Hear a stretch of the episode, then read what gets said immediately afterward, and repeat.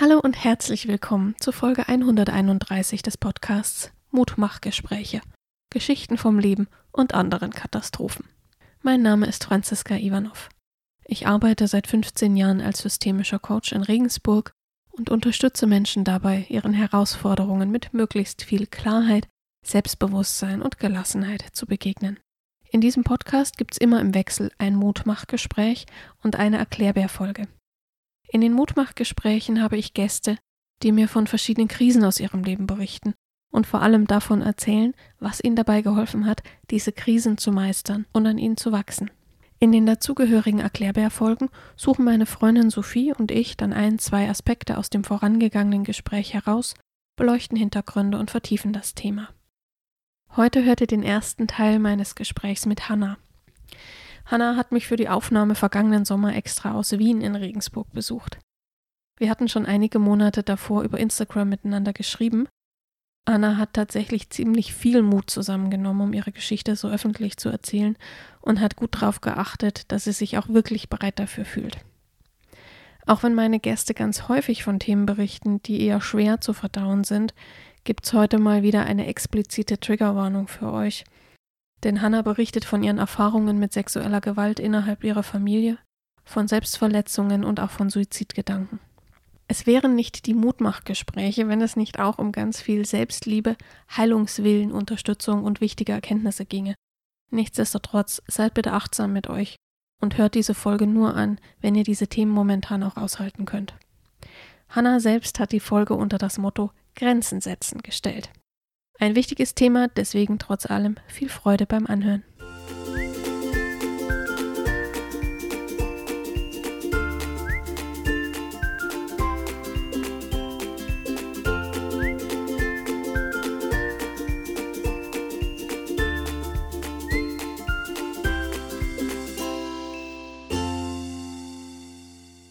Hallo und herzlich willkommen, ihr Lieben, zu einer neuen Ausgabe der Mutmachgespräche. Diese wundervolle junge Frau, die mir jetzt gegenüber sitzt, hat eine sehr weite Anreise auf sich genommen. Ich bin schon sehr neugierig. Wir kennen uns seit einer Viertelstunde. Ja. Herzlich willkommen, liebe Hanna. Schön, dass du da bist. Schön, dass ich da sein darf. Verrätst du unseren Zuhörenden gleich, wo du herkommst? Ja, also ich heiße Hanna. Ähm, ich wohne in Wien, da ich dort Geige studiere und ich komme ursprünglich aus Vorarlberg, das ist auch in Österreich an der Grenze zur Schweiz. Man hört so ein kleines bisschen. Naja, weil Dialekt gerade ist wirklich nicht Vorarlbergerisch, dann wird man nichts mehr verstehen. Aber ja. Ja, so so ein Hauch. Sehr charmant. Gut, meine Liebe, legen wir los. Wir haben ein bisschen vorgequatscht schon. Du hast für dein sehr junges Alter schon ungefähr 15 Lebensgeschichten. Ja, schon einige. Ich bin 21 Jahre alt, als Info. Mhm. Wir haben, oder du hast, du bist perfekt vorbereitet hier mit einer Riesenliste, ne? Du hast ein gutes Oberthema gefunden. Weil wir hatten mal geschrieben, so was es für Möglichkeiten gäbe, was du erzählen konntest. Und ich saß dann zu Hause und gedacht, oh Gott, ich will alles, aber es passt nicht in eine Stunde. Verrat mal unseren Zuhörenden bitte, was das Oberthema ist. Ja, genau. Ähm, also ich habe viele schöne und nicht so schöne Erfahrungen gemacht und ich glaube, das wichtigste Thema für mich ähm, ist, Grenzen zu setzen, ähm, zu wissen, wann Grenzen überschritten sind und auch zu lernen, das zu kommunizieren, wo eine Grenze ist. Voll gut, weil du mit Sicherheit nicht alleine bist mit diesem Thema. Ja, das weiß ich auch.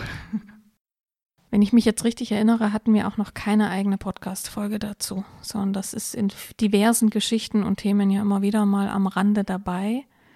Aber wir konzentrieren uns heute tatsächlich sehr auf, wie du es gerade gesagt hast, ne? Grenzen erkennen, Grenzen wahren und zur Not verteidigen. Ja, genau. So, wo starten wir? Du bist die, die vorbereitet ist. ja, genau. Also ich würde gerne zuerst einfach ein bisschen über meine Erfahrungen erzählen es sind einige Gewalterfahrungen, die ich gemacht habe und auch aber andere musikalische Erfahrungen beispielsweise. Und ich fange jetzt einfach mal von der Kindheit an. Es war schon, als ich circa fünf Jahre alt war, in der Familie immer ein bisschen schwierig, weil mein Papa Gewalt meiner Mama gegenüber ausgeübt hat. Ich kann mich noch an eine ganz spezifische Situation erinnern, dass meine Mama mich in den Arm nimmt, um mich zu schützen vor meinem Papa beziehungsweise auch sich selbst zu schützen, weil sie wusste, dass er mir nichts tun würde, aber ihr schon. Und in dem Moment war, glaube ich, auch in meinem Kopf ein bisschen eingesperrt, ich muss meine Mama beschützen. Mhm. Und dafür bin ich zuständig. Und dann, als ich sechs Jahre alt war, haben sich meine Eltern scheiden lassen, was auch in meinen Augen eigentlich immer die beste Entscheidung war. Also ich habe auch selber mitbekommen, dass es nicht mehr funktioniert. Natürlich als Sechsjährige versteht man das nicht ganz so wie Mhm. jetzt. Aber man spürt's. Ja, ich hatte nie das Gefühl, dass es besser gewesen wäre, wenn die noch zusammengeblieben wäre. Und Hast du Geschwister? ja, ich habe einen großen Bruder. Auch Also- von deinem Papa. Also der ist dreieinhalb Jahre älter und wohnt zurzeit noch zu Hause bei meiner Mama. Ja. Und der war auch Schutzschild oder hat er was es nicht. abgekriegt? Weißt du gar nicht. Er hat es sicher auch mitbekommen, also ich kann ich mir nicht anders vorstellen, aber so genau weiß ich es tatsächlich nicht. Okay. Ja, und dann war für mich aber auch schon relativ klar, dass ich mich bei meinem Papa nicht so wohl fühle. Ähm, es war immer wieder Diskussion, weil allgemein war geregelt, dass wir jedes zweite Wochenende bei ihm sind. Und immer wieder hatte ich so das Gefühl, ich will bei meiner Mama bleiben, ich will meine Mama nicht alleine lassen. Und bei meinem Papa war es eh immer langweilig, weil dort hatte ich keine Freunde und dort konnte ich nichts machen. Und ja, die öffentlichen Verkehrsmittel bei uns sind ausbaufähig, würde ich mal sagen. Also richtig schrecklich. Und deshalb habe ich mich einfach ja bei meiner Mama viel wohler gefühlt. Das andere, was auch schon dort begonnen hat, ist, dass immer meine Mama meinem Papa schlecht geredet hat und umgekehrt. Und nachdem ich viel mehr bei meiner Mama war, war ich halt auf ihrer Seite und nicht auf seiner Seite. Aber es gab immer wieder so Konflikte diesbezüglich. Und dein Vater wollte aber den Kontakt zu euch. Ja, ähm, das war für ihn schon wichtig und es war auch gesetzlich so geregelt, dass wir zu ihm kommen sollten. Und das hat auch, also viele Jahre war das dann auch ungefähr so, dass wir jede zweite Woche bei ihm waren. Ja, und dann kam es, dass zwei oder drei Jahre später meine Mutter einen neuen Freund hatte. Mhm. Ja, und das hat auch dann, also für meinen Papa war das allgemein okay, den hat das, glaube ich, nicht gestört. Aber ähm, Weihnachten war bei uns immer eine schwierige Situation, weil mein Papa wollte mit uns Weihnachten verbringen, mit der Familie sozusagen, die lang nicht mehr heilig war, aber ja. Und meine Mama wollte aber lieber mit ihrem Freund feiern.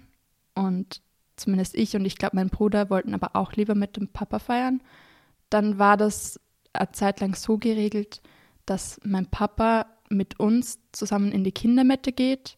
Dann sitzen wir zu fünf beim Essen. Also mein Papa, meine Mama, mein Bruder, Mamas Freund und ich. Wie hast du dich mit dem Freund verstanden? Naja, irgendwie so ganz sympathisch war mir ehrlich gesagt nicht. Also Mhm. Nicht, weil da jemand Neues ist, sondern weil er nicht mit Kindern umgehen konnte. Mhm. Und das andere war auch irgendwie was, worüber wir nie geredet haben. Also als ich ihn kennengelernt habe oder wir ihn kennengelernt haben, das war unser Nachbar. Ähm, das war bei seinem Suizidversuch, als wir ihn gefunden haben. Und Oh, wow. das war jetzt ja immer, sch- also das vergisst man nicht. da warst du acht, neun, sowas. Genau. Da war ich, glaube acht.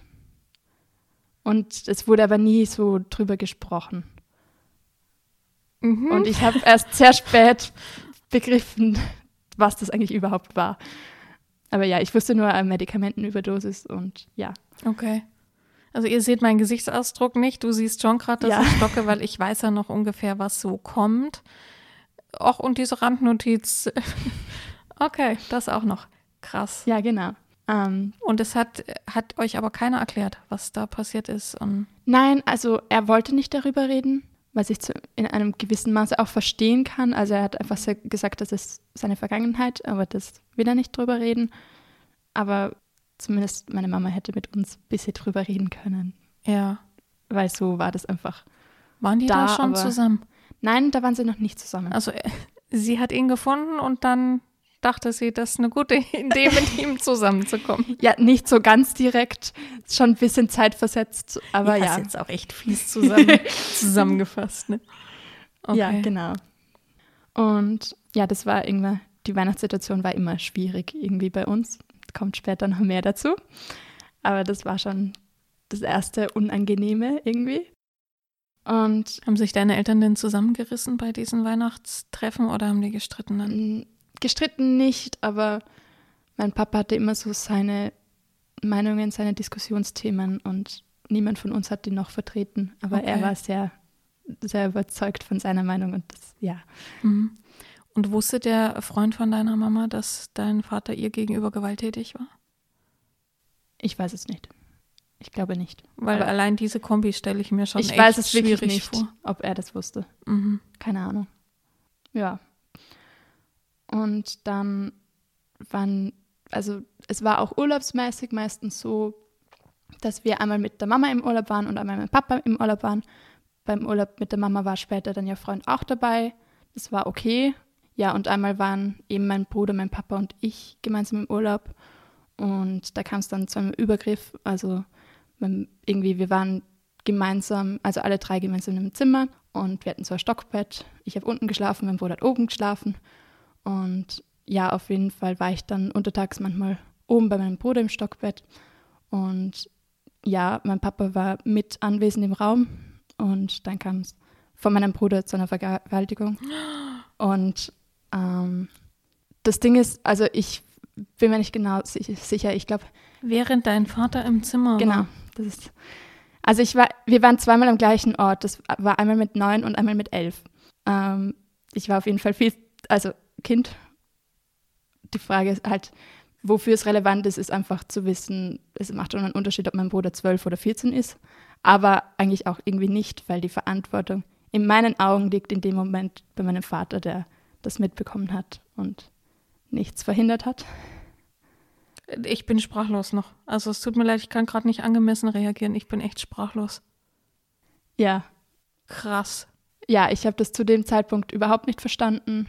Ähm, vor allem, weil ich auch der Meinung war, dass es wohl nicht falsch sein wird, wenn mein Papa das auch nichts sagt, sozusagen. Der hat das mitgekriegt. Der hat das mitbekommen, ja. Ähm, und das Ganze ist auch nicht nur einmal passiert, sondern öfter, aber es war auf diesen Urlaub beschränkt. Und ähm, ich bin mir ganz sicher, dass es mitbekriegt hat, mitbekommen hat, da er später dann auch mal was gesagt hat. Und das war dann auch das letzte Mal, aber davor ist er nie eingegriffen. Und ja, das ist schon sehr verletzend, vor allem weil das so die zwei männlichen Bezugspersonen in meinem Leben waren. Und ja, aber man vertraut denen trotzdem weiter, weil das ist ja die einzige Möglichkeit, die man als Kind hat. Mhm. Ich habe mich gleich wieder gefangen. Also mein Hirn versucht das gerade zu verarbeiten. In all den Praxisjahren und auch tatsächlich im Freundeskreis, ich kenne inzwischen fünf Frauen, die vom eigenen Bruder sexuelle ja. Gewalt erfahren haben. Und ich will das null vergleichen, ne? Das ist jetzt nur einfach ein Level, wo mir denkt, oh krass, man kann tatsächlich nochmal einen draufsetzen. Ja. Ja, genau. Und, und, du bist 21 und sitzt jetzt so hier. Ich sitze jetzt hier und bin 21, ja. ich bin krass. sehr froh, dass ich hier sitze. Ja, aber auch wie du hier sitzt und welches Auftreten du hast, abgefahren. Ich bin schwer beeindruckt. krass, musst du schon viel Arbeit reingesteckt haben. Na eh. Wow. Eh sehr. Ah, ich habe Gänsehaut. ja. Und ich habe daraufhin auch zwei Freundinnen von mir davon erzählt. Ich weiß wirklich, ich kann mich nicht mehr erinnern, was genau ich erzählt habe. Ich weiß auf jeden Fall, dass ich erzählt habe, dass mein Bruder was gemacht hat, was ich nicht okay fand. Und die haben dann nur zu mir gesagt, ja, ich soll das meinen Eltern sagen. Also ich soll das meiner Mama erzählen und dann, dann war ich still. Ich habe das nie, also ich habe das nicht das erzählt. Deiner Mama war, nicht erzählt? Nein, erst viel später. Und das war für mich dann so ein, okay, das ist nicht normal, das will ich nicht wissen. Und dann habe ich das eigentlich verdrängt. Mhm. Viele Jahre. Ähm, ja, und eben für mich war klar, das geht niemandem was an und das. Du hast gesagt, es hat sich auf den Urlaub beschränkt. Das heißt, danach hat er dich nicht mehr angefasst. Nein. Und in dem Urlaub aber mehrfach. Ja. Und das ist auch schwierig zu verstehen, weil wir waren ganz lang gemeinsam in einem Zimmer und da war nie was. Du neun, das heißt eher zwölf. Ja. Mein Jüngster ist zwölf. Ich versuche das gerade irgendwie in meinen Kopf zu kriegen. Also wie man auf so eine Idee kommt auch. Ja, das weiß ich selber noch nicht ganz. Hast du Kontakt mit deinem Bruder heute? Ähm, nicht wirklich. Also er wohnt ja noch zu Hause. Das heißt, wenn ich mal Mhm. zu Hause bin, Mhm. dann sehe ich ihn. Ich freue mich tatsächlich auch dann schon schlussendlich ihn zu sehen. Mhm. Aber sonst habe ich jetzt keinen Kontakt mit ihm. Hast du mit ihm je drüber geredet? Tatsächlich nicht, nein. Ich glaube, das ist schon noch was, was ich irgendwann gerne machen würde. Einfach für mich, zum das besser verstehen oder ja. Es gibt ja viele Gründe, warum so, jemand sowas macht, aber es ist natürlich auch die Gefahr, dass er das vielleicht gar nicht so bewusst gemacht hat oder dass er sich ja nicht mehr so erinnern kann, wie ich mich dran erinnern kann, sozusagen. Ja, deswegen habe ich gefragt, ob ihr geredet habt, ob der irgendeine Ahnung hat, was das bedeutet. Ich glaube aktuell nicht. Okay, aber bleib gerne chronologisch. Ja, Ich sortiere versuch's. mich alleine, während ich zuhöre. Passt. ähm, ja, es gab dann auch in meiner Familie noch ein paar andere Sachen. Zum Beispiel, mein Vater war immer, immer wenn wir dort waren, konnte ich das Bad nicht abschließen. Also der hat den Schlüssel weggenommen im Bad und ähm, wenn ich duschen wollte oder sowas, habe ich mich immer so weggedreht, dass er mich nicht sehen kann oder nur von hinten sehen kann. Ähm, aber er ist auch, ich weiß nicht, natürlich könnte es Zufall sein, aber ich glaube nicht immer genau dann reingekommen Wenn du geduscht wenn ich hast. geduscht habe, zum Mhm. Beispiel. Oder ein, an, eine andere Erfahrung war, dass ich bei meinem Cousin war und, wie sagt man in Deutschland? Cousin? Cousin? Mhm, Cousin. Okay. Dass ich bei meinem Cousin war und der, äh, ich wollte unbedingt mit seinem Spielzeug spielen. Das war so ein cooles, ähm, so ein Zug mit Motor sozusagen, oder? Ja. Mhm. Fand ich mega cool. Und ich wollte unbedingt damit spielen. Und dann hat er irgendwann gesagt, ja, ich darf nur damit spielen, wenn ich mich nackt vor ihm ausziehe. Und ich muss im Nachhinein sagen, also ich war dort auch so ungefähr elf. Und ich bin ganz stolz auf mich, dass ich da entdeckt habe, dass das nicht okay ist. Mhm. Weil, ja, also da war mir irgendwie schon klar, okay, nee, das, das ist es nicht. Das ist, da ist irgendwie falsch. Spannend auch, oder? Wo das Wissen dann trotzdem herkommt. Ja, aber ich glaube, es ist auch ein Unterschied. Das war mein Cousin und das andere war mein Bruder. Weil bei meinem Bruder war es zum Beispiel als Kinder für mich zumindest ganz normal, dass man gemeinsam duscht. Bis zu einem gewissen Alter, bis die erste Mhm. Person in die Pubertät kommt oder was auch immer. Ja. Ich war ganz beleidigt, als er gesagt hat, er will das nicht mehr. Habe ich nicht verstanden. Ja, ja, klar. Und sozusagen, das war normal, aber bei Cousins war es jetzt nicht normal für Mhm. mich. Ich glaube, das war da eine etwas, weshalb ich mir leichter getan habe, dort eine Grenze zu finden. Also da hast du Nein gesagt? Da habe ich Nein gesagt, ja. Stark. Und dann ungefähr ein Jahr später war meine Mama ziemlich krank. Ähm, also sie hatte einen Bandscheibenvorfall. Mhm. Sie war länger im Krankenhaus und zuerst war dann meine Oma noch bei uns, um meinen Bruder und mich zu unterstützen. Und dann aber irgendwann auch nicht mehr. Dann war auch die Mama wieder zu Hause, aber konnte halt noch nichts machen im Haushalt und so. Und das hat jetzt zur Folge, dass ich das eigentlich fast alles übernommen habe. Also ich habe gekocht, ich habe mich um die Wäsche gekümmert, ich habe sozusagen das alles gemacht, aber dachte halt auch irgendwie, das ist nur übergangsweise. Dann hat sich doch, doch länger hinausgezögert und immer länger und meine Noten in der Schule wurden schlechter und auch sonst war es einfach sehr belastend für mich. Und viele von den Aufgaben bin ich einfach nie wieder losgeworden, muss ich sagen. Also ich habe auch, bis ich ausgezogen bin, sehr viel im Haushalt immer gemacht. Was für mich aber selbstverständlich war, wo ich einfach nur festgestellt habe, okay, andere machen da viel weniger, weil das ist natürlich auch Zeit, die da, ähm, die ich da investieren muss. Ja, aber das war auch so, okay, ich sorge mich um meine Mama. Mhm. Du beschützt sie nicht nur, sondern du sorgst auch dafür, dass ihr der Rücken freigehalten wird. Genau. Also Mhm. ich schaue auf sie, ich passe auf sie auf. Ja. Und- Auch da wieder die Frage, hatte dein Bruder auch Aufgaben oder ist es komplett an dir hängen geblieben? Ja, mein Bruder hatte schon Aufgaben, alles, was das Technische anbelangt, beispielsweise, und den Müll rauszubringen und die Heizung nachfüllen, weil ich kann mit zwölf keine zehn Kilo Säcke tragen, natürlich nicht.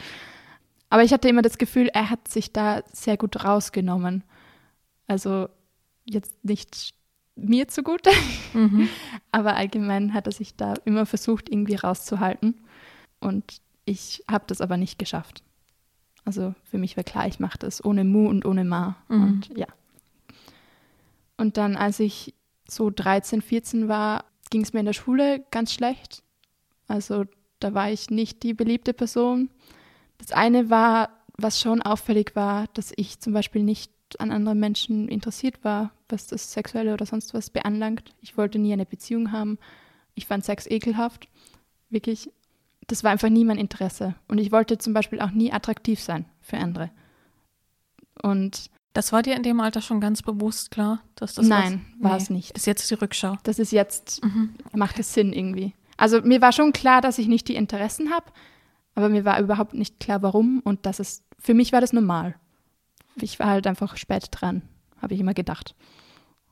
Ja, Kann ja auch sein. mit 13 noch kein Interesse hat, ist jetzt Das auch ist- nicht so ungewöhnlich, ne? Na, eh nicht. Mhm. Aber irgendwie in meiner Klasse war ich jetzt allgemein nicht die beliebteste. Ich war so normalerweise eine gute Schülerin. Ich war sehr gute Geigerin. Also ich habe mit fünf angefangen, Geige zu spielen. Ah ja, das ist auch vielleicht noch relevant, was ich bei mir gemerkt habe mit meiner Mama. Immer wenn ich Geige geübt habe, hat sie mit mir geübt. Und sie hat sonst extrem viel gearbeitet und war sehr selten zu Hause. Aber das war einfach die Zeit, die ich wusste, okay, für die Zeit, wenn ich übe, habe ich meine Mama alleine für Mhm. mich. Und ich glaube schon, dass es auch ein Motivationspunkt war, warum ich jetzt noch da bin und Geige studiere und das mache.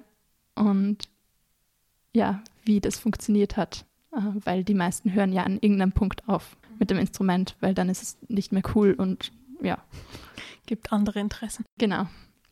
Ja, in meiner Klasse ging es dann gar nicht gut. Ähm, dann kamen irgendwie so Sätze wie, ja, bevor ich mit der im Zimmer schlafen würde, schlafe ich lieber am Boden. Oder ähm, ich wollte dann ins Musikgymnasium gehen, das war für mich klar. Ja, schlussendlich hat es auch geklappt. Es ist nicht so einfach, da reinzukommen. Oder für mich war es zu dem Zeitpunkt nicht so einfach. Ja, aber das wollte ich machen und das kam natürlich auch nicht gut an. Und dann war auch eine so, ja, bevor ich in die Schule gehen würde, würde ich mich umbringen und so Sachen, die sie zu mir gesagt haben. Und ja, es ist jetzt auch nicht so das schönste Umfeld, das man sich wünscht. Und da war das aber auch für mich ganz klar, ich muss mich da alleine durcharbeiten. Ich habe mich nie getraut, zu meiner Mama gehen und ihr das zu erzählen, sondern die Mama ist schwach genug, die ich muss für sie sorgen, aber sie kann nicht für mich sorgen. Ja, das heißt, ich habe mich da irgendwie alleine durchgekämpft. Mir ging es, ja, zumindest ein halbes Jahr, war ich sehr, sehr niedergeschlagen. Ja, ging es mir wirklich nicht gut. Und danach kam aber der Schulwechsel. Also danach bin ich auf die weiterführende Schule gegangen, ins Musikgymnasium. Also am Anfang hatte ich Angst, dass das irgendwie weitergehen könnte. Aber das war dann wirklich wahnsinnige tolle Erfahrung für mich, die Schule und die Leute dort. Du sind- leuchtest gleich. Ja, das, das sind genauso komische Menschen wie ich, die genauso Freaks sind. Und ähm, ich finde auch, Musik hat allgemein was extrem Verbindendes. Mhm. Und das merkt man in der Schule extrem. Gemeinsame Projekte und gemeinsame Interessen. Und es ist total schön. Und ich habe auch wirklich tolle Menschen dort kennengelernt. Und mir ging es eigentlich einige Jahre wirklich gut. Wir sind dann nochmal umgezogen zwischendurch. Da konntest du aber von zu Hause aus hingehen, oder war das ein Ja, Musikinternat? na, da war ich, bin ich von zu Hause aus hingefahren mit den zwei Bussen, die es am Tag gibt, ungefähr. ähm, genau, aber das hat gut funktioniert und da habe ich mich einfach wohlgefühlt. Ja, das ging dann, also mit den Menschen, die mag ich noch immer sehr gerne. Mhm. Es gibt auch noch einige, die jetzt auch noch ein wichtigen Bestandteil in meinem Leben sind. Schön. Aber es kam dann schon immer wieder Sachen, die plötzlich wieder da waren. Ähm, ganz krass war bei mir Lockdown, Corona. Mhm. Es war, ja, ich komme aus einem 350 Einwohnerdorf. Da Yay. wohnen keine, also schon nette Menschen, aber meine Freunde waren alle weg. Mhm. Weil sonst, ich weiß nur in Wien zum Beispiel, hat der Freundin erzählt, die treff, haben sich immer wieder getroffen zum gemeinsam irgendwie Aufgaben machen. Das ist bei mir absolut weggefallen. Es war nur online. Und dann habe ich angefangen, viel zu üben. Ich hatte schon mein Ziel, ähm, also ich wusste mit 16 schon ziemlich genau, ich will Geige studieren, ich will das machen, ich will das versuchen. Ob es klappt oder nicht, stellt sich dann raus. Ähm, Aber das war mein Ziel. Und dann habe ich wirklich angefangen zu üben. Und es waren am Vormittag fünf Stunden ungefähr Unterricht, also online, Schule. Und am Nachmittag habe ich sechs, sieben Stunden geübt. Krass. Ich habe, ähm, abgesehen von der Geige, auch noch ein zweites Instrument. Also ich spiele auch noch Klavier und mache das auch sehr intensiv. Äh, eine Zeit lang habe ich dann auch noch Komposition dazu gemacht, womit ich kleine Erfolge hatte, aber das dann auch dabei blieb. und ja, also ich habe mich sehr in die Arbeit einfach in das Üben reingesetzt. Mit, mit welchem Ziel? Also wenn du Geige studierst, was soll danach kommen? Das weiß ich selber noch nicht so genau, ehrlich gesagt. Also es gibt viele Möglichkeiten. Es war für mich einfach klar, Geige ist es, das passt zu mir. Wie genau, was genau, weiß ich noch nicht. Das ich bin unwissend. Erklär mir mal ein paar Möglichkeiten, bitte. Ein paar Möglichkeiten, ja. Also mein Studium ist in dem Fall Instrumentalpädagogik. Mhm. Das heißt, ähm, es geht ins Unterrichten. Ich unterrichte jetzt auch schon ein bisschen und ich mache Klavier als zweites Instrument und habe danach auch eine Unterrichtsberechtigung in Klavier. Und ich habe aber trotzdem die Möglichkeit, rein theoretisch, wenn ich gut genug bin, wäre, ähm, ins Orchester zu gehen. Mm, oder zumindest, also ich möchte auf jeden Fall schon so Projekte spielen, in denen ich selber gefordert bin. Ich unterrichte mega gerne, aber irgendwas, ja, immer bei der Anfangs Anfängerliteratur zu bleiben, ist natürlich nicht das Riesending. Mhm. Aber ich glaube, ich habe schon ein bisschen das Ziel, die, meine Freude an der Musik weiterzugeben. Es ist so spannend, was da im Gesicht passiert, wenn Menschen über ihre Leidenschaften reden. Ja. Du leuchtest, du siehst gleich noch einen Meter größer aus. Ja. Schön, dass das geklappt hat bis hierhin. ja, genau. Also sechs, sieben Stunden üben am Nachmittag wird jetzt nicht geschadet haben, ne? Denkt mal. Na, um da hinzukommen. Ja, naja. das habe ich dann später festgestellt, dass das Üben für mich einfach eine Flucht war. Mhm. Eine Flucht von zu Hause. Und ähm, ich habe mittlerweile andere Übestrategien entwickelt, dass ich deutlich weniger, aber deutlich produktiver üben kann. Weil ich habe dann eben immer wieder nach und nach sind Sachen dazugekommen, ähm, Erinnerungen und dann ging es mir schlechter und gerade auch dadurch, dass ich Aufnahmeprüfung per Video gemacht habe, war das für mich auch sehr anstrengend, weil es war klar, ich muss Aufnahmen machen und Aufnahmen sind immer, also ich bin sehr perfektionistisch und das ist keine gute Kombination. Und auf jeden Fall war das immer so ein Gefühl von, es wird noch besser, ich kann es besser eigentlich, aber es kommt einfach nicht so rüber. Und ich finde, Videos sind auch so sehr aufs Technische fokussiert, ähm, weil das Musikalische und den Ausdruck über Video rüberzubringen, wenn das keine mega tolle Aufnahme ist, ist sehr schwierig. Das hat schon auch an meinen Kräften gezehrt, würde ich sagen. Ich war auch durch die Schule und andere Sachen sehr beschäftigt und schlussendlich einfach überlastet. Hat deine Mama das mitgekriegt, diese Übezeit? Oder war die nicht da auch? Ich glaube, also ja, sie hat sicher mitbekommen, dass ich viel übe, aber sie war auch viel nicht da. Aber für sie war das auch klar, dass das so meine Corona-Methode ist, weil jeder ist in der Zeit irgendwie durchgeredet, ehrlich gesagt. Mhm. Und ja. Na, ich habe mich nur gerade gefragt, ob sie es quasi noch gefördert hat, weil du ja gemeint hast, das war so eine Verbindung zwischen euch oder ob ihr vielleicht aufgefallen ist, dass du es ein bisschen übertreibst. Mm, weder noch, würde ich sagen. Ähm, meine Lehrerin hat das schon gefördert, meine mhm. damalige Geigenlehrerin, weil es ist natürlich für sie gut, wenn jemand viel übt. Das mhm, mag jede Lehrperson, um ehrlich zu sein, ja. War dir in dem Moment schon klar, wovor du flüchtest? Nein. Ist auch wieder jetzt die Rückschau. Bisschen so von der Realität. Also ich glaube, ich dachte auch einfach, dass ich ein bisschen vor Corona flüchte. Mhm. Und eigentlich war es einfach noch viel mehr als das. Ja, und dann hat es angefangen, dass wir doch wieder zurück in die Schule gehen konnten. Ähm, da waren ein paar Erinnerungen schon. Ähm, wir haben einmal in Psychologie einen Film angeschaut, Clockwork Orange heißt er. Kann ich niemandem empfehlen, absolut nicht. Auf jeden Fall geht es in dem Film auch viel um sexuelle Übergriffe und die werden dort sehr explizit dargestellt. Und mir ging es nicht gut, aber ich habe noch nicht verstanden, warum. Vor allem ging es den anderen auch nicht wirklich gut. Niemand will das sehen, um ehrlich zu sein.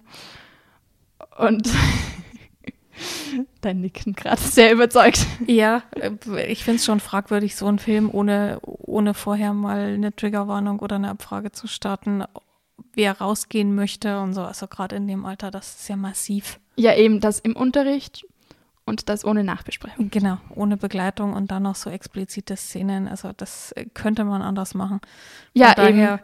ich schüttel schon den Kopf, weil ich das pädagogisch sehr fragwürdig finde. Ja, Aber gut. das war pädagogisch meiner Meinung nach auch nicht so das Richtige. Aber naja, und danach ist mir, hatte ich ganz oft Angst, dass mir sowas passieren könnte. Hattest du da schon Erinnerungen an deine Erfahrung mit Neuen oder war die noch, Noch komplett nicht so. gedeckelt? Noch Also nicht. du hast das komplett weggeschoben, ja? Schon ziemlich, ja. Mhm.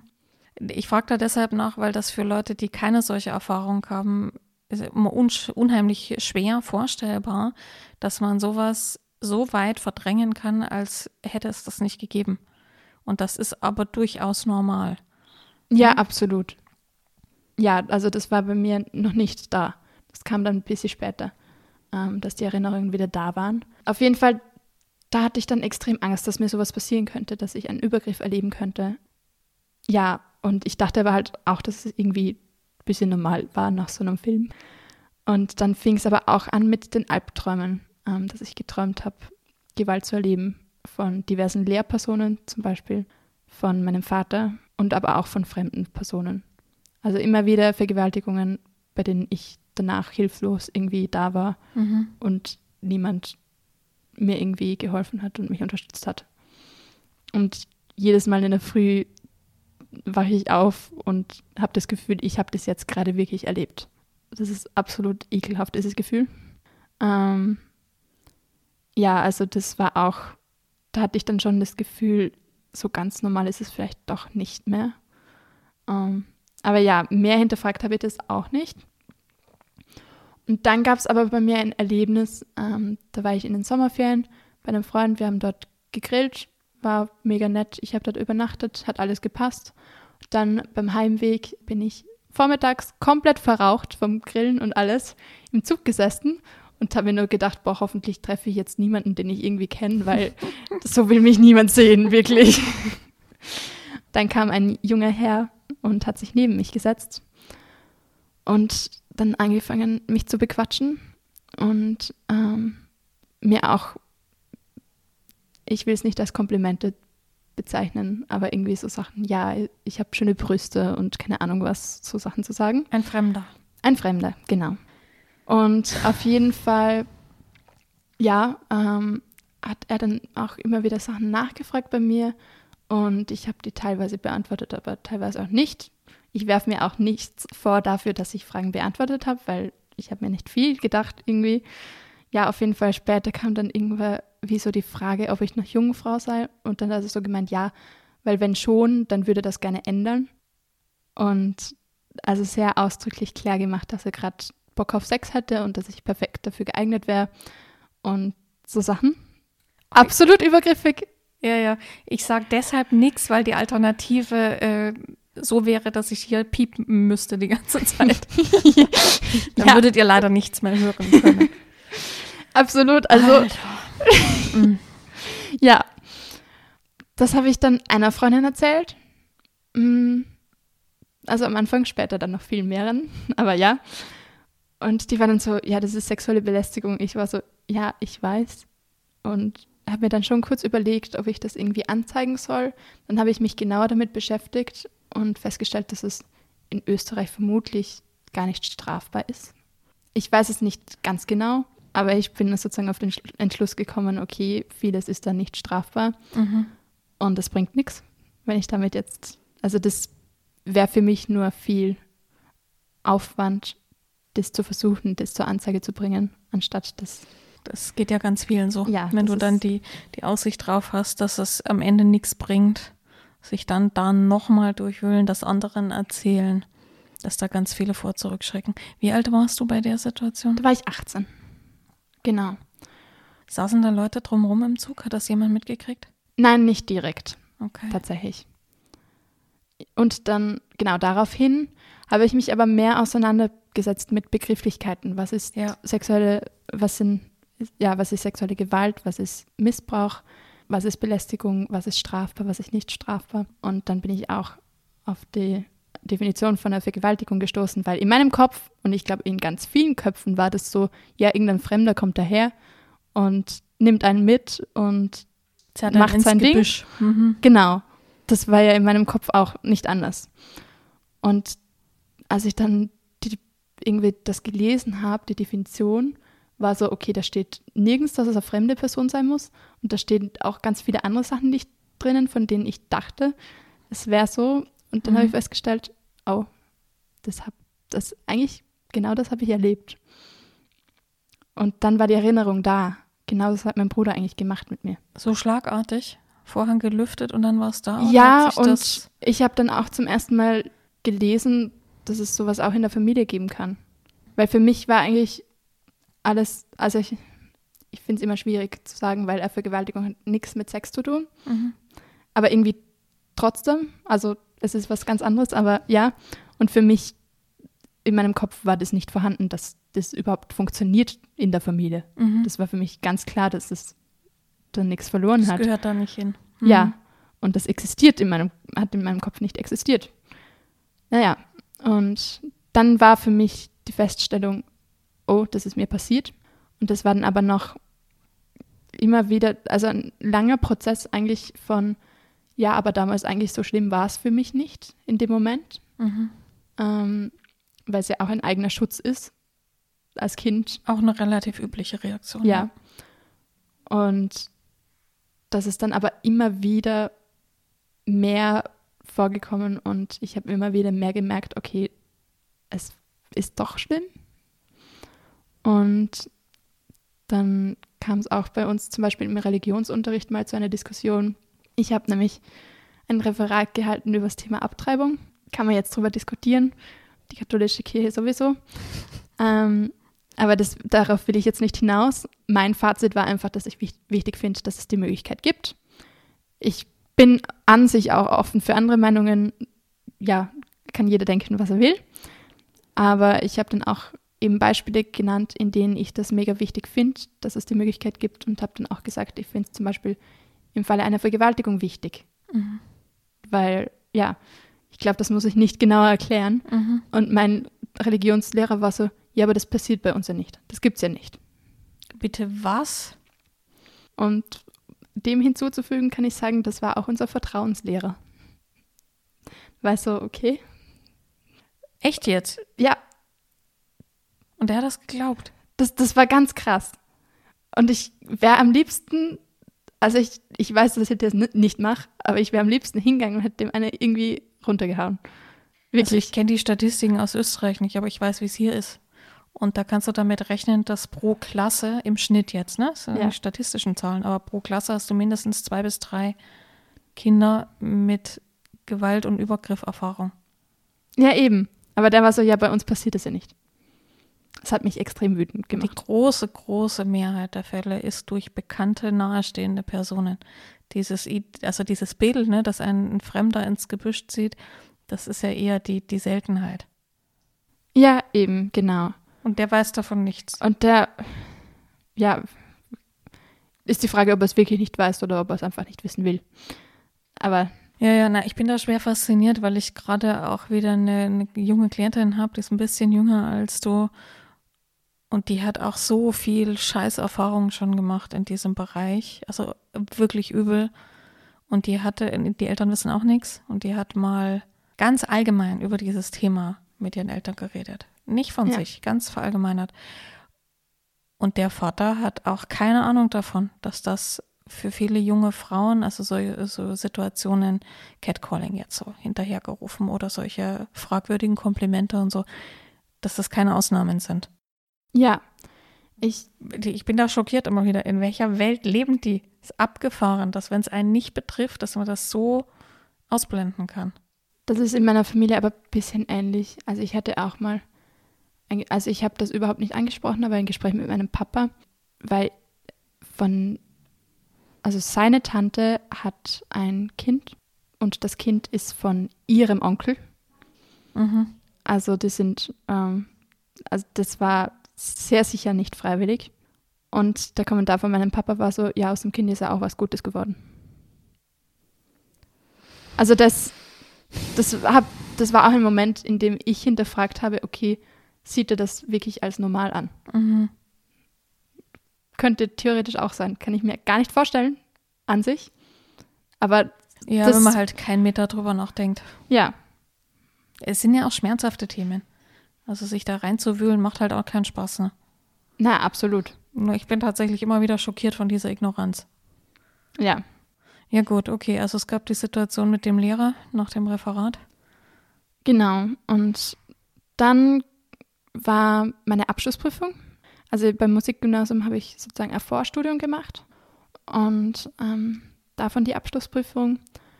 Und da habe ich einfach gemerkt, okay, es funktioniert nicht mehr so, wie ich mir das wünschen würde. Mhm. Die Prüfung war jetzt nicht so schlecht, aber jetzt auch nicht gut.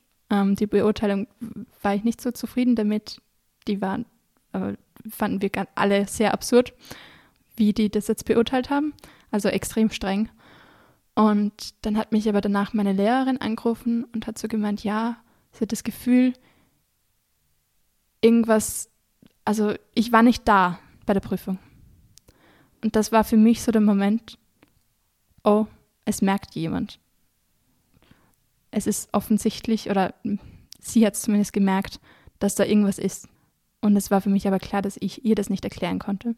Du hast immer noch mit keinem drüber geredet zu dem Zeitpunkt. Genau.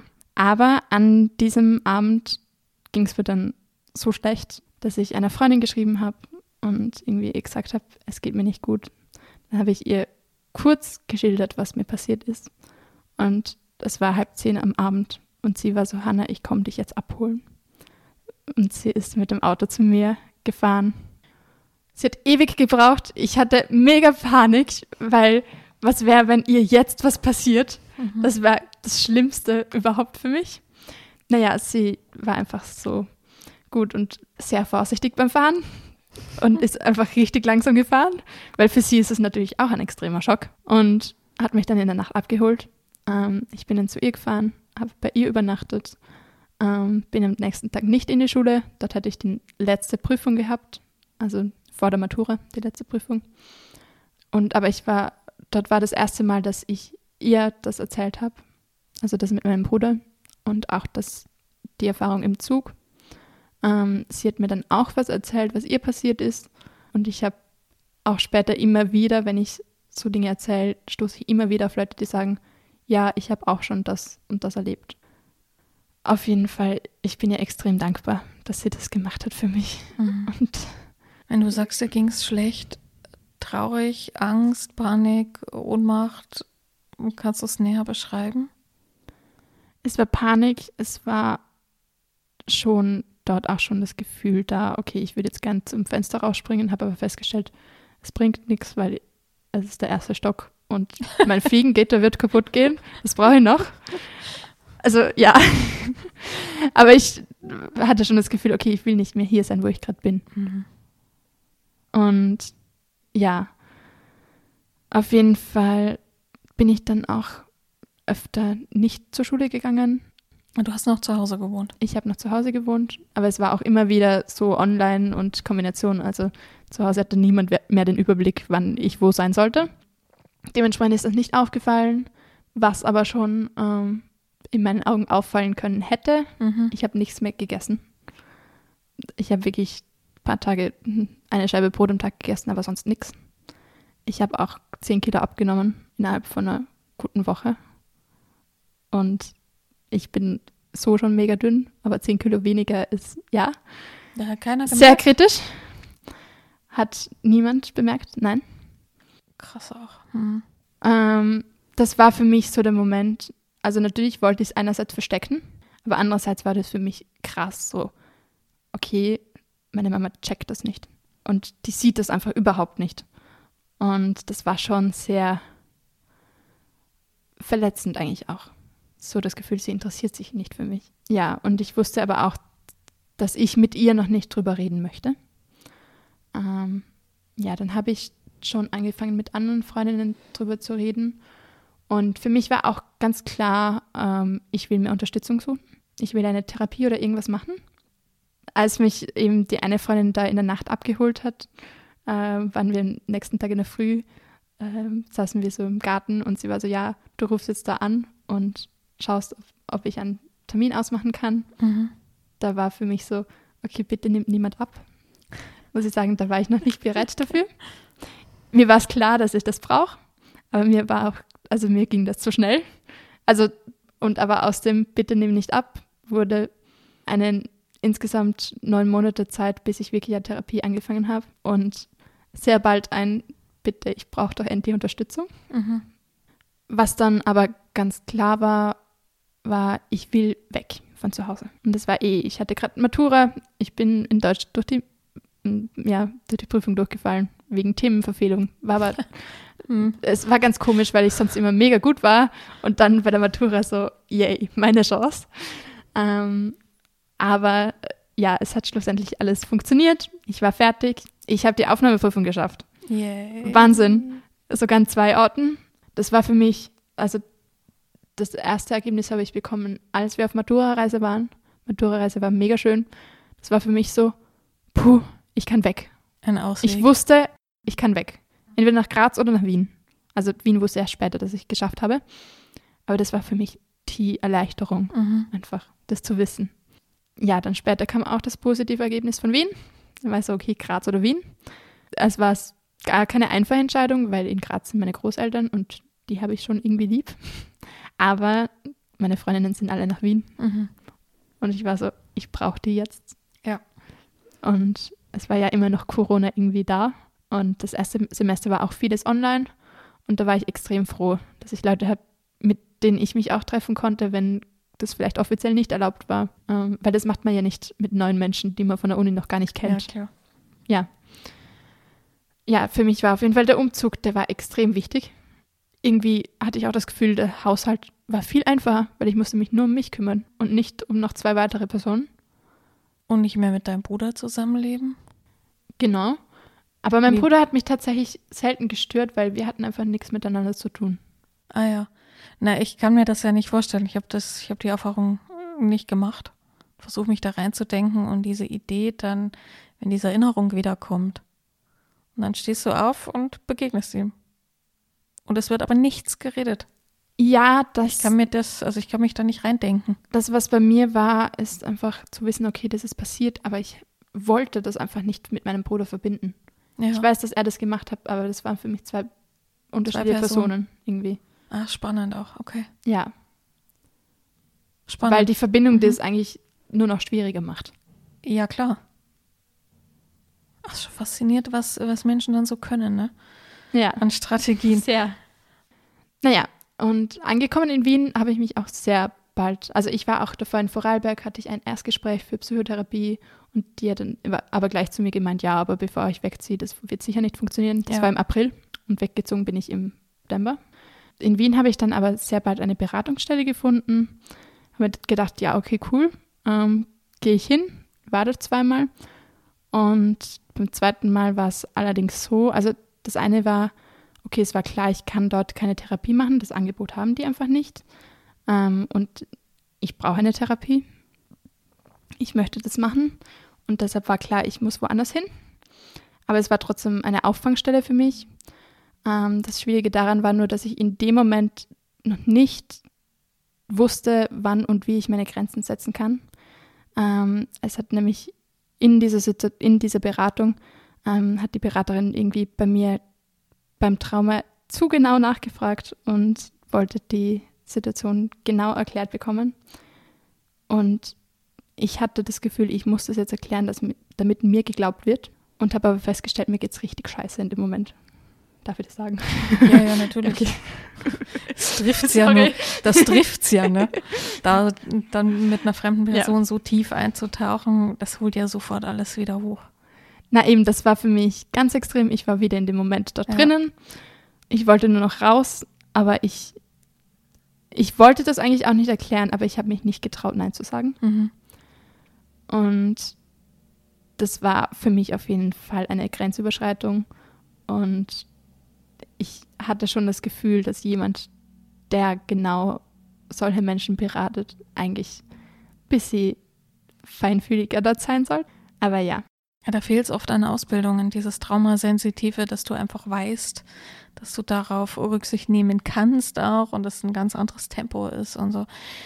Fehlt halt. Also diese Ausbildungen fehlen an so vielen Stellen. Ja, absolut. Und haben die dich denn weitervermitteln können? Ja, ich wurde dann eh dort hingeleitet, wo ich dann auch in Therapie war. Mhm. Quasi noch immer bin. Aber die Situation hat sich dann doch ein bisschen verändert. Und dann kam ich zu einer Therapeutin. Ich habe mich am Anfang nicht ganz wohl gefühlt, aber ich hatte so das Gefühl, ich will jetzt einfach die Therapie machen. Mhm. Und das muss funktionieren irgendwie. es hat dann auch funktioniert. Es hat sehr lange gedauert. Also ich würde sagen, nach einem Jahr habe ich mich wohl gefühlt mhm. und hatte Vertrauen. Ähm, und in diesem Jahr waren aber auch einige Sachen. Dann kam wieder eine neue Weihnachtssituation.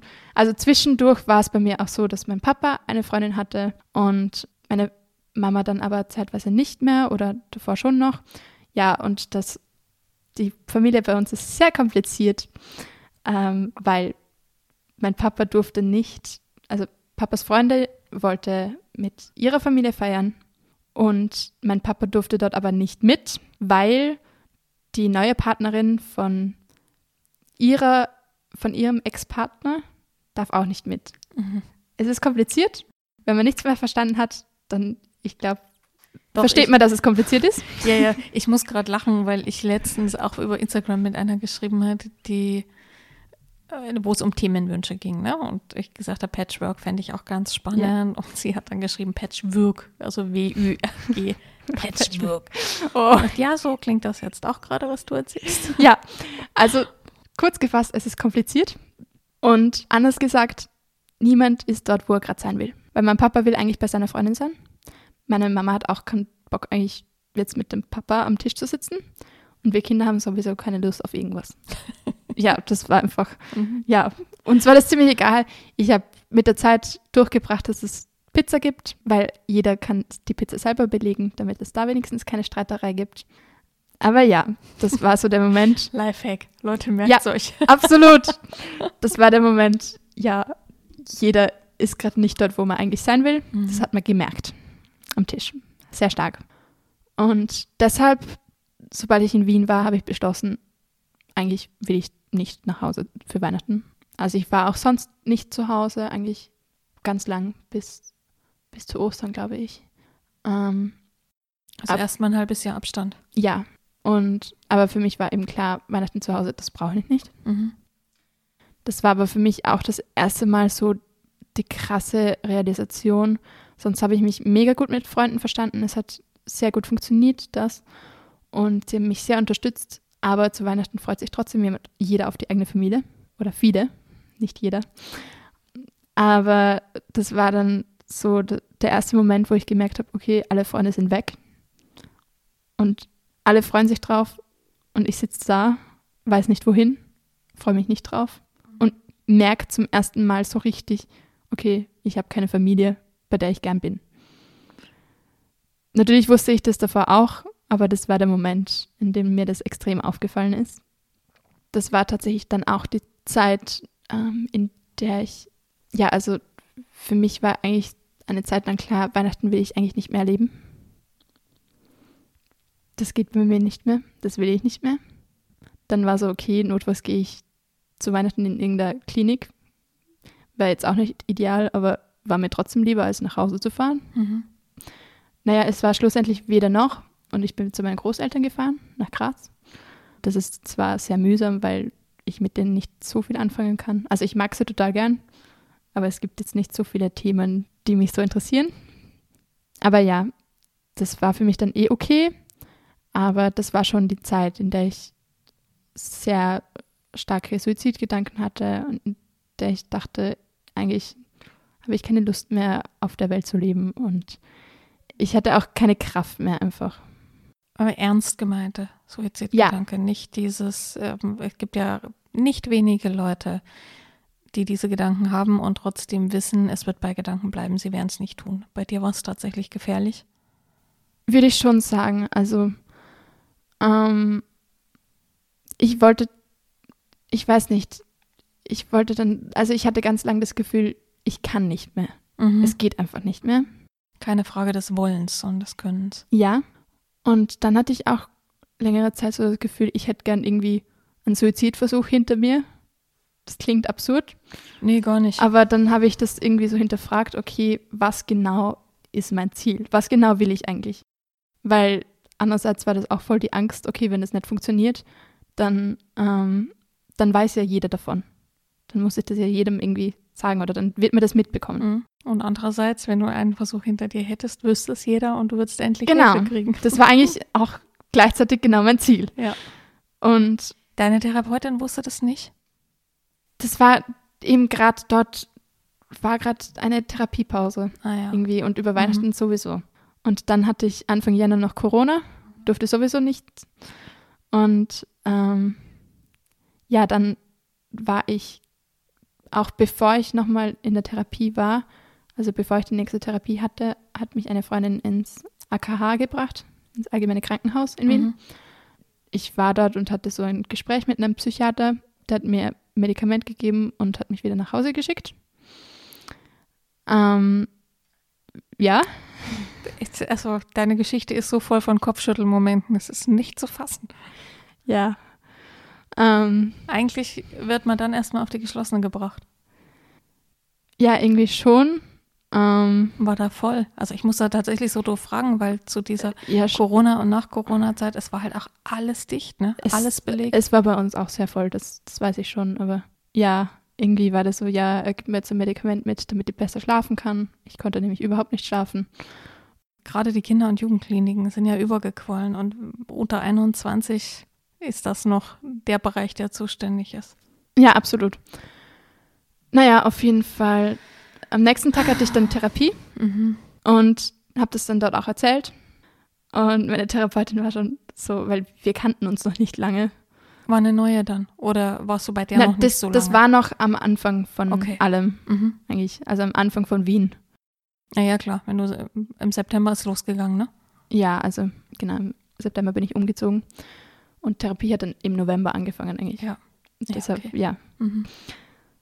Und das waren schon Momente. Das eine war, dass ich gemerkt habe, ich schaffe nichts mehr und so das Gefühl, wenn ich, wenn ich nicht mehr schaffe, irgendwie eine gewisse Anzahl von Stunden zu üben, dann bin ich nichts mehr wert.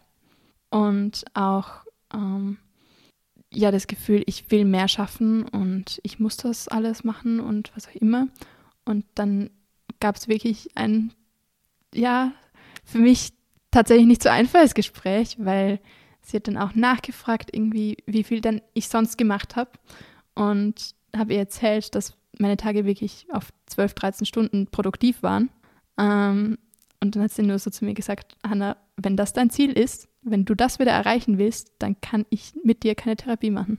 Und das war für mich irgendwie voll der Schock, weil ich habe das nicht gecheckt, dass es, also irgendwie macht Sinn, dass es zu viel ist, aber irgendwie war das trotzdem noch mein Ziel, wieder dorthin zu kommen. Und der Moment war für mich so, okay, wow. Weil das dein Bild davon war, wenn du funktionierst, dann so. Ja, genau. alles drunter Genau. gültet nicht. Alles drunter bin ich nicht wert. Das war dann aber auch eigentlich mega wichtig für mich, weil das war ein Moment, wo ich ein bisschen umdenken musste Mhm. und mir auch überlegen musste, okay, was ist eigentlich wirklich mein Ziel? Und dann habe ich auch eine Übepause verordnet bekommen, weil es, also es ging halt darum, ich habe viel zu wenig gegessen und ich habe viel zu wenig geschlafen, habe ich natürlich keine Energie. Und die Energie, die ich noch hatte, habe ich ins Üben in investiert. Mhm. Funktioniert nicht. Dann war das für mich einfach so das Gefühl, okay, also eine Woche ohne Geige, das heißt, alles, was ich noch habe, wird mir gerade auch noch weggenommen. Und aber ich hatte trotzdem so ein Vertrauen, okay, ich probiere das jetzt aus. Ich möchte schon, dass es mir besser geht. Mhm. Das war das schon mein Ziel. Das war dann auch mega wichtig für mich, weil in dieser Woche habe ich mir andere Sachen gesucht, die ich tun kann. Und ich bin auf viele Sachen gestoßen, die ich auch gern mache, die nicht mit Leistung oder irgendwas verknüpft sind, bei denen ich nicht gut sein muss, bei denen, ja, es waren sehr kreative Sachen. Eine Sache, die ich immer noch mega gerne mache, ist Puzzeln. ich bin wirklich der größte Puzzlesuchte überhaupt. also mein Zimmer besteht quasi aus Puzzles und sonst nicht viel. Ähm, das hat mir extrem geholfen. Also jeder, der irgendwie mal was braucht, kann ich weiterempfehlen. Ich habe das witzigerweise diese Woche auch oder letzte Woche einer Klientin empfohlen, die auch aus dem, aus dem Kopfkino nicht rauskommt ne? und so viel Gedanken hat und so. Und meditieren geht nicht, weil dann hast du so viel Stille, dass alles in dir so laut wird und sie fast am Durchdrehen ist. Und dann habe ich auch gesagt, Puzzeln geht ganz gut, Malen nach Zahlen geht ganz gut. So, also es gibt ein paar so Sachen, da muss man sich genau so viel konzentrieren, dass das Kopfkino nicht geht, dieses Hirnkarussell. Aber du hast halt nicht diese totale Ruhe. Ja, absolut. Ähm, ich habe auch einen Elefanten gehäkelt. Das war auch cool. Ja, genau. Das ist auch in der da Liste. muss man sich, Da muss man sich erstaunlich konzentrieren, weil man muss immer zählen, wo ist man gerade. Das ist ja tatsächlich gar nicht so einfach. Ne, ich muss echt lachen, weil das ist quasi traumasensitives Meditieren. Ja, absolut. Achtsamkeit mit einer gewissen Aktivität. Hattest du der Therapeutin denn gleich erzählt, was bei dir so los war alles? Weil so wie du es mir jetzt erzählst, auch so chronologisch ist halt extrem aufgeräumt, ne? Ja, nein, ich habe es nicht so erzählt. Ich habe von dem Missbrauch erzählt. Ja. Und viel weiter waren wir tatsächlich noch nicht. Und es wurde dann aber nach und nach immer mehr von meiner Familie aufgerollt. Ja. Und meine Mutter wusste zu dem Zeitpunkt noch gar nichts. Ja, da habe ich auch festgestellt, dass, also bei mir war immer so, mein Papa, der ist böse sozusagen oder der ist nicht gut und meine Mama ist aber gut. Bisschen so ein, sehr schwarz-weiß eingeordnet. Mhm. Und quasi meine Mutter kann alles machen, ich finde sie immer noch toll. Und mein Papa kann alles versuchen, ich finde ihn immer schrecklich. Dann da auch irgendwie zu sehen, okay, nicht alles an meinem Papa ist schrecklich. Und aber auch zu sehen, meine Mutter hat auch ganz, ganz viele Sachen versäumt. Ähm, und auch zu lernen, ich bin nicht für meine Mama verantwortlich. Ich bin nicht dafür verantwortlich, dass es ihr gut geht. Thema Grenzen setzen. Das ist nicht meine Aufgabe. Ist das heute verstandenes Wissen oder schon begriffen und in der Umsetzung? Irgendwo dazwischen. Also so hundertprozentig mhm. begriffen ist es, glaube ich, noch nicht. Aber es ist schon, also ich komme nicht, also ich habe nicht mehr das Gefühl, ich bin für sie verantwortlich, aber ich würde schon sagen, dass ich mich trotzdem, wenn sie mich anruft, schon gerne erkundige, wie es ihr geht. Und wenn sie krank ist, dann rufe ich auch nochmal an, ein paar Tage später. Das wird sie bei mir nicht machen, zum Beispiel. Okay. Weil ich hab, konnte ihr auch nie sagen, dass es mir nicht gut geht. Weil es war immer so, das ist eine zusätzliche Belastung und das kann sie nicht ertragen. Das wäre zu viel. Und jetzt so mit ein bisschen Abstand, meinst du, sie kann es tatsächlich nicht ertragen? Also ist das eine richtige Einschätzung oder machst du sie ein Stück weit klein auch? Naja, ich habe dann schon ähm,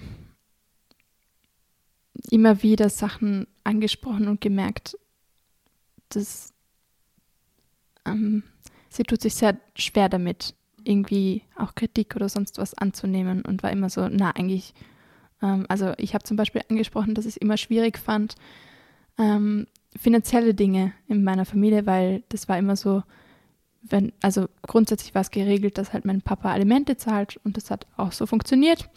Aber wenn dann eine größere Investition war oder ja, irgendwie, dann war ein Meisterkurs und der kostet irgendwie 800 Euro, ähm, dann hat die Mama immer zu mir gesagt, ich muss den Papa anrufen und ihn fragen, ob er noch was dazu gibt, mhm. noch zusätzlich.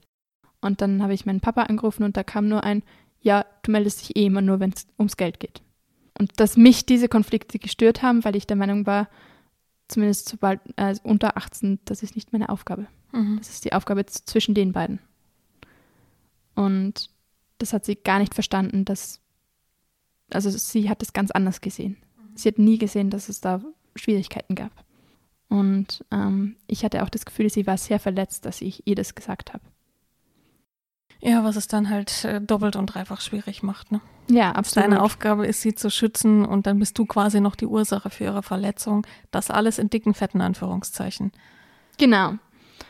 Die Frage ist nur oft, ist so eine Strategie, also wie berechtigt ist sie, sagen wir es so. Weil dann hat auch so ein kleines Kindergespür ja ziemlich recht und dann ist die Strategie ja durchaus sinnvoll. Die hat halt ein Ablaufdatum. Ja, Die absolut. große Schwierigkeit ist dann, wenn es nicht mehr nötig ist, da wieder rauszufinden. Ja, ja, genau. Können wir ganz kurz springen? Wie ist denn der Kontakt zu deiner Mama heute? Mm, Oder zu deinen Eltern, zu beiden? so wenig wie möglich, würde ich sagen. Also es ist okay, der Kontakt, der da ist, ist okay. Ähm, aber es ist sehr, sehr wenig Kontakt da. Aber das passt für mich so aktuell. Mhm. Ich würde so zusammenfassen und eben mit meinem Bruder nur, wenn ich zu Hause bin, aber sonst, ja. Und ich bin auch sehr wenig zu Hause, muss ich auch sagen. Also ich fahre selten. Es sind ja auch sechseinhalb Stunden Zugfahrt. Wenn ich dich richtig verstanden habe, war dieser große Schub der Suizidgedanken die Erkenntnis, dass du keine Familie hast, bei der du gerne bist. Ja, schon. Und jetzt sagst du so wenig Kontakt und alles ein bisschen aus der Entfernung und siehst dabei sehr wild entschlossen aus. Wie hast denn du die zwei Sachen zusammengebracht, dass es einerseits das Beste für dich ist und die Möglichkeit, Grenzen zu wahren und auf der anderen Seite bleibt es ja trotzdem traurig. Ja, ähm, also bei mir was schon ein wichtiger Punkt ist, ich habe dann meiner Mutter erzählt von dem, was mir passiert ist, Ja. von dem, was mein Bruder gemacht hat. Und das sind immer zwei Dinge, die schwierig sind. Das eine ist, die eigene Tochter hat es erlebt, oh Gott. Das andere ist, der eigene Sohn hat sowas gemacht, glaube ich nicht.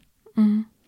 Und sie hat das nie zu mir gesagt, dass sie es mir nicht glaubt, aber sie gibt mir sehr stark das Ge- Ge- Gefühl, Mhm. dass sie mir das nicht glaubt, dass es überhaupt passiert ist.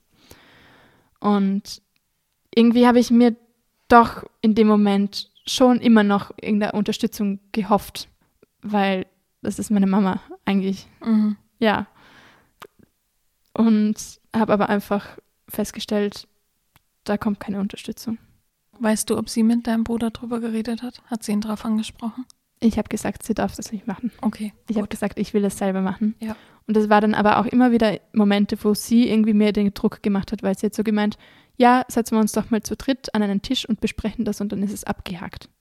Ja, genau. Bestimmt ist es danach abgehakt. Und für mich war das einerseits so ein Druck, ja, ich will, das, dass es endlich geregelt ist. Mhm. Ähm, und andererseits so ein, also das hat so klar gemacht, dass sie nicht versteht, was das Problem ist. Ja. Dass sie nicht versteht, was das in mir auslöst. Ich kann schon verstehen, dass sie sagt, ja, die Perspektive von meinem Bruder wäre interessant. Absolut. Finde ich selber auch, aber das ist meine eigene Entscheidung, wann das so ist. Ja.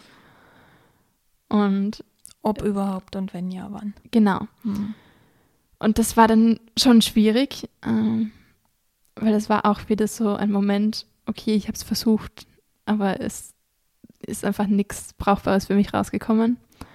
Und das war dann schon für mich auch die Bestätigung für, ja, da werde ich nicht die Unterstützung finden, die ich mir wünsche.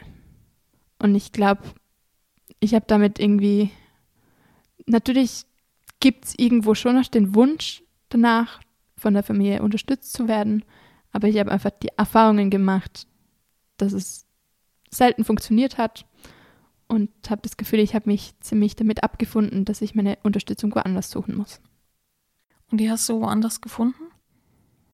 Ja, schon. Ähm, also ich habe wahnsinnig tolle Freundschaften, wirklich. Habe sie sehr lieb. ähm, und ich habe eben auch in der Therapie sehr viele Dinge dazugelernt, die wichtig waren für mich. Ich habe dann auch eine Zeit lang ähm, mit selbstverletzendem Verhalten gekämpft und das ging dann auch einmal so weit, dass ich irgendwie, ich glaube, ich hatte 200 Schnitte an den Unterarmen alleine und also es waren nie tiefe Schnitte tatsächlich, zum Glück. Ich wollte gerade sagen, bei dir Ja. sieht man, also man sieht es gar nicht. Zumindest Mittlerweile nicht auf den ersten Blick. Nein, Waren die so Ähm. oberflächlich, dass die verblasst sind? ja schon. Aber es waren halt ganz viele sozusagen. Das war bei mir immer. ja. Und das war halt in einem Ding. Also es war nicht so, dass jedes Mal was dazukommt, sondern das war so einmal und der ganze Arm ist komplett. Krass. Das ist wie so ein Rausch dann, ne? Ja, absolut. Und aber dann war der Moment, in dem ich irgendwie meinen linken Unterarm gar nicht mehr gespürt habe. Und der, ja, also ich konnte ein paar Nächte nicht schlafen, weil alles komplett brennt. Aber ja, das war für mich so der Moment, oh, ich spiele Geige. Ich brauche alles Mhm. an meinem Arm. Mhm. Ich brauche jeden Nerv und ich, das wäre, ja, Katastrophe, wenn da irgendwas passiert. Dort hatte ich eben Angst, dass wirklich was passiert ist.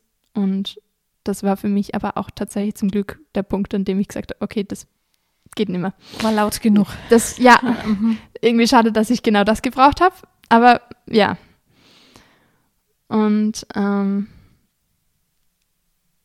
das mit dem Essen wurde auch besser. Also das war immer so phasenweise, stressbedingt auch. Bei mir hat man immer die Prüfungsphase sehr stark gemerkt, ähm, dass ich weniger gegessen habe und auch Selbstverletzung und so. Aber das wurde dann mit der Zeit besser. Und ich glaube, mein Essverhalten war sehr ein Kontrollding. Mhm. Also ich wollte kontrollieren, wann ich was esse. Und ich hatte ganz lange Zeit einfach keinen Hunger. Und habe mir gedacht, ja, wenn ich eh keinen Hunger habe, dann kann ich mir auch nur von Salat ernähren. Und dass es nicht gesund ist, ist aber auch irgendwie klar. Aber in meinem Kopf war das so, ja, warum nicht? Ja, wir hatten ja Essstörungen schon mehrfach im Podcast auch und kommt auch so immer wieder raus, dass es zum einen eben dieses Kontrollding ist, so ich siege über meinen Hunger und dann ja, kommt aber schon oft durch auch, dass das halt Suizid auf Raten wäre, ne? Wenn ich nicht hier sein will, dann ernähre ich mich einfach nicht mehr, also nähere mich nicht mehr und dann bin Ja. ich ja nach und nach von selber weg. Ja, und es war aber für mich auch das Gefühl von, also ich hatte das Gefühl, man sieht mir an, dass ich krank bin. Ach, das war auch, ja, das hatte die Christina damals in ihrem Podcast Ja. auch erzählt. Das ist, wenn jemand ein Bein gebrochen hat, sieht man oder ist was kaputt. Aber wenn es psychisch ist, siehst du es nicht, ne? Ja, genau. Und eben sowohl Essen als auch Verletzungen Ja. sind Sachen, die man sieht. Hilferufe. Mhm. Ja. Ähm, Hat ja zu Hause nicht geholfen. hat zu Hause nicht geholfen, ne? Mhm. Ja, ähm, in der Therapie ging es mir dann sehr gut. Es gab schon immer wieder einzelne Rückfälle sozusagen allgemein, aber es hat ganz gut gepasst. Bis dann, ähm, das war auch kurz vor Weihnachten im letzten Jahr, kam die Nachricht, ja, sie wird ab April nicht mehr da sein. Sie ist schwanger. Ich war überfordert, wie ich reagieren soll, weil einerseits habe ich mich extrem gefreut, weil ist mega schön. Und ich hatte auch so das Gefühl, boah, ja, die Person kann ich mir vorstellen, dass sie eine gute Mutter wäre und irgendwie so. halt ja. Und ähm, gleichzeitig war es halt für mich beschissen, Mhm. weil ich wusste, okay, es hat jetzt so lange gebraucht, bis ich mich wohlfühle. Und dann ist es weg. Und ich glaube schon, dass auch ein bisschen eine Eifersucht von meiner Seite da war, von ich hätte auch gern, dass meine Mutter so, so lieb gewesen wäre und so auf mich geachtet hätte oder halt, wie ich das ihr zugetraut habe, sagen wir es Mhm. so. Ja. Und irgendwie in meinem Kopf war auch nicht vorhanden, dass eine Therapeutin schwanger werden kann. Natürlich kann es, aber das ist klar. Und das sind alles irgendwie relativ junge äh, Frauen, die dort arbeiten. Aber das, das wollte ich nicht, also daran habe ich überhaupt nicht gedacht davor, dass das passieren könnte. Als du mir geschrieben hattest, hast du gesagt, du stehst gerade vor einem Therapeutenwechsel. Das heißt, du hast jemand anderen gefunden. Ja, genau. Ich habe jemand anderen gefunden. Am Anfang war es ganz schwierig, weil ich hatte so das Gefühl, mein Kopf arbeitet eigentlich weiter dort, wo ich stehen geblieben bin. Genau. Und es funktioniert aber nicht. Die Feststellung ist so, okay, wo fange ich jetzt wieder an? Und ähm, habe dann schon immer wieder so gemerkt, okay, jetzt wird ein bisschen besser. Ich muss sagen, so 100% zufrieden bin ich im Moment auch noch nicht. Es ist jetzt auch noch nicht so lange Zeit, dass ich bei ihr bin. Also ja, es wird auf jeden Fall besser. Und ich habe mich einfach daran erinnert, okay, ich habe mich davor bei meiner alten Therapeutin auch ganz lange nicht wohlgefühlt. Genau. Es dauert halt. Und so ein bisschen das Vertrauen, okay, ich glaube schon, dass es funktionieren wird. Na, gerade mit deinen Erfahrungen ist es ja auch sehr gesund, sich mit dem Vertrauen ein bisschen Zeit zu lassen. Ja, Ja, und absolut. erstmal kennenzulernen und zu gucken, das gehört ja zum Grenzen setzen auch dazu, erstmal ein Gefühl dafür zu kriegen, wo Grenzen überhaupt nötig sind. Ja, eben. Kannst du einfach, weil wir schon echt lange reden, ich ein bisschen auf die Zeit achten muss, kannst du mal zusammenfassen, was so die wichtigsten Erkenntnisse waren auf deinem Weg? Weil, wie gesagt, wenn du erzählst, was du erlebt hast, und ich weiß, du bist 21, also es ist alles nicht so wahnsinnig lang her, hast du ein krasses Auftreten. Ja, ähm, ein wichtiges Erkenntnis war bei mir, gerade zum Thema Suizidalität, ähm, da bin ich irgendwie selber habe mich richtig schlau gefühlt, als ich das so in meinem Kopf fixiert habe. ähm, ich habe mir immer wieder schwer getan, mich zu melden, wenn es mir nicht gut geht, weil ich das Gefühl hatte, die Zeit von anderen ist mehr wert als ich.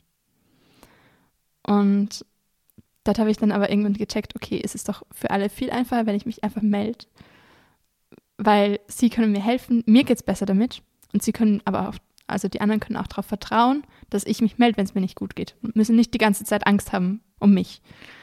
Das war eigentlich, ja, eigentlich irgendwie ist es logisch, aber irgendwie auch nicht. Und ja, was auch sehr wichtig war, meine Therapeutin hat zu mir gesagt, ein Nein zu wem anderen ist ein Ja zu dir. Das finde ich einen mega tollen Satz. Und immer wieder, wenn ich gerade zu was Nein sage und irgendwie ein bisschen so, okay, vielleicht hätte ich doch Ja sagen sollen, finde ich so, na, eigentlich, ich habe das gelernt. Ich weiß das. Und ja, es kamen dann auch immer wieder Sätze von Freundinnen so, ja, ich bin mega stolz darauf, dass ich deine Freundin sein darf. Und so Sachen. Und die eine hat mir einfach einen Teddy gehäkelt. Das ist mega, mega lieb. ich habe mir übrigens später auch ähm, irgendwie, ich habe mir gedacht, okay, ich bin zu alt, zu mir einen Teddy wünschen. Ich bin alt genug und ich kaufe mir selber einen und habe mir einen ganz großen Teddy gekauft, der immer zum Kuscheln bereit ist. Schön. Ich habe den sehr lieb. Schön. Ja, Genau, was auch sehr wichtig für mich war, ähm, ist zu lernen, mir selber die Zeit zu geben, die ich brauche. Also auch zu sagen, ich hatte das Gefühl, sobald ich dann den Therapeutenwechsel gemacht habe, bei meiner alten Therapeutin so, ich habe aber noch so viele Ziele noch nicht, noch nicht erreicht. Und hatte so das Gefühl, das muss ich jetzt alles in die letzten sieben Wochen reinpacken. Oh Gott. Funktioniert natürlich nicht. Und dann zu sagen, okay, hey, ich lasse mir Zeit, das ist, ich werde meine Ziele erreichen, aber dann, wann ich soweit bin.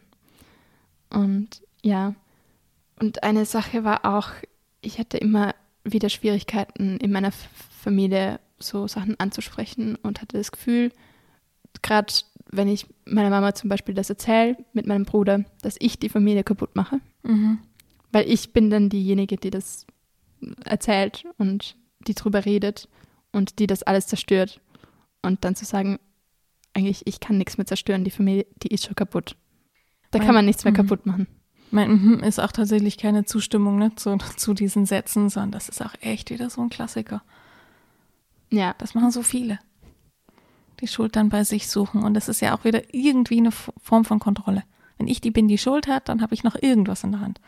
Wenn ich die bin, der was passiert ist, kann ja gar nichts machen. So gefühlt. Ja, absolut. Also ich glaube, das sind ganz wichtige Dinge. Und ich kann mich auch daran erinnern, ähm, wenn meine Therapeutin mir die Geschichte erzählt hat. Es gibt die Geschichte, ähm, das große und das kleine Nein. Mhm. Und das ist kleine Nein, das war ich schon oft, die irgendwie mal Nein zu etwas gesagt hat. Aber es ging darum, das Nein so zu formulieren, dass die Grenze wirklich nicht überschritten wird. Und dass es absolut ein klares Nein ist. Ja, und nicht in Frage gestellt wird. Da gibt es ein ganz tolles Bilderbuch dazu, das ja, verlinke genau. ich euch, ihr Lieben. Habe ich auch hier im Schrank stehen. Und das ist auch wieder so ein Punkt. Das zu wissen ist das eine, das umzusetzen geht mit so viel Körperreaktionen einher. Ne? So, ich weiß, ich darf es, aber dann so ein großes Nein auch tatsächlich auszusprechen. Ja, absolut. Braucht schon ganz schön viel Mut. Ja. Und in den Kursen üben wir da tatsächlich immer so, es darf sich komisch anfühlen im Bauch. Man muss dieses große Nein noch nicht zwingend fühlen. Ja. Ja, es ist so ein bisschen Vorschuss. ist so auch ein bisschen so Fake-Bewusstsein. Ja, ja, fake it till you make it. Das ist tatsächlich in manchen Sachen hilft es nichts. Absolut. Weil, weil der Kopf weiß es und der Körper hängt noch in ganz anderen Erfahrungen. Ja.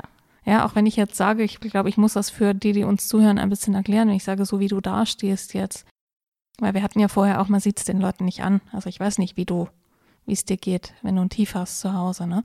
Aber jetzt so durch unsere Gespräche hindurch, je nachdem, bei welchem Thema wir gerade sind, hast du immer mal wieder Tränen in den Augen und ich merke so, wie du es durchfühlst.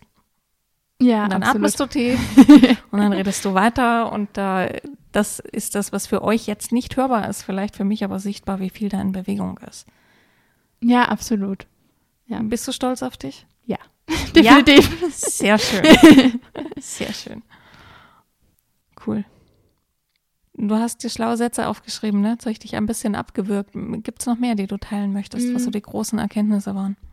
Es gibt, es war für mich tatsächlich sehr, also einerseits zu lernen, das ist mein Körper, das ist meine Entscheidung, was mit meinem Körper passiert, weil dieses Bewusstsein hatte ich einfach überhaupt nicht. Woher auch? Wenn sich jemand einfach nimmt, was er will, dann ja. Und ähm, auch zu sagen, ich bin nicht schuld dran an dem, was passiert ist. Ich finde es immer schwierig zu sagen, die Person ist schuld dran. Ähm, Gerade weil bei mir zwei Beteiligte sind und weil mein Bruder auch minderjährig war. Mhm. Also diesbezüglich. Aber einfach zu sagen, ich kann nichts dafür. Und nichts an mir ist falsch. Und auch, ja, lernen zu sagen, ich muss nicht, mich nicht verändern für irgendwas, sondern wer mich mag, der mag mich so. Und wer mich nicht mag, der hat Pech gehabt. Es gibt so eine total witzige Karte, da steht drauf, wenn du mich nicht magst, musst du wohl noch sehr viel an dir arbeiten. Oh. ja. Aber mich muss auch nicht jeder mögen. Damit habe ich kein Problem. ja. Wie geht's dir denn heute so mit dem ganzen Sexualitätsbeziehungs-, Anziehungsthema? Ähm, also ich habe dann schon, ich habe allgemein, also ich hatte lang überhaupt keine männlichen Freundschaften zum Beispiel. Dann habe ich schon ähm, mit einem aus der Uni irgendwie öfter mich getroffen und halt, also wir waren beide in Hamburg gemeinsam auf einem Meisterkurs und waren immer gemeinsam essen und so. Und das war für mich zum ersten Mal die, das, die Feststellung, okay, nicht, nicht alle sind scheiße. Mhm. Es gibt auch wirklich respektvolle Personen und so, aber das war ganz klar freundschaftlich.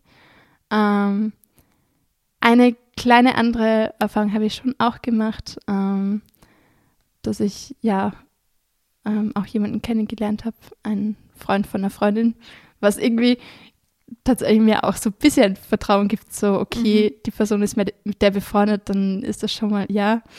Ähm, und das war eigentlich, das war eine ganz schöne Erfahrung, so okay, es kann für mich okay sein, wenn jemand mich attraktiv findet und das ist, muss nicht übergriffig sein.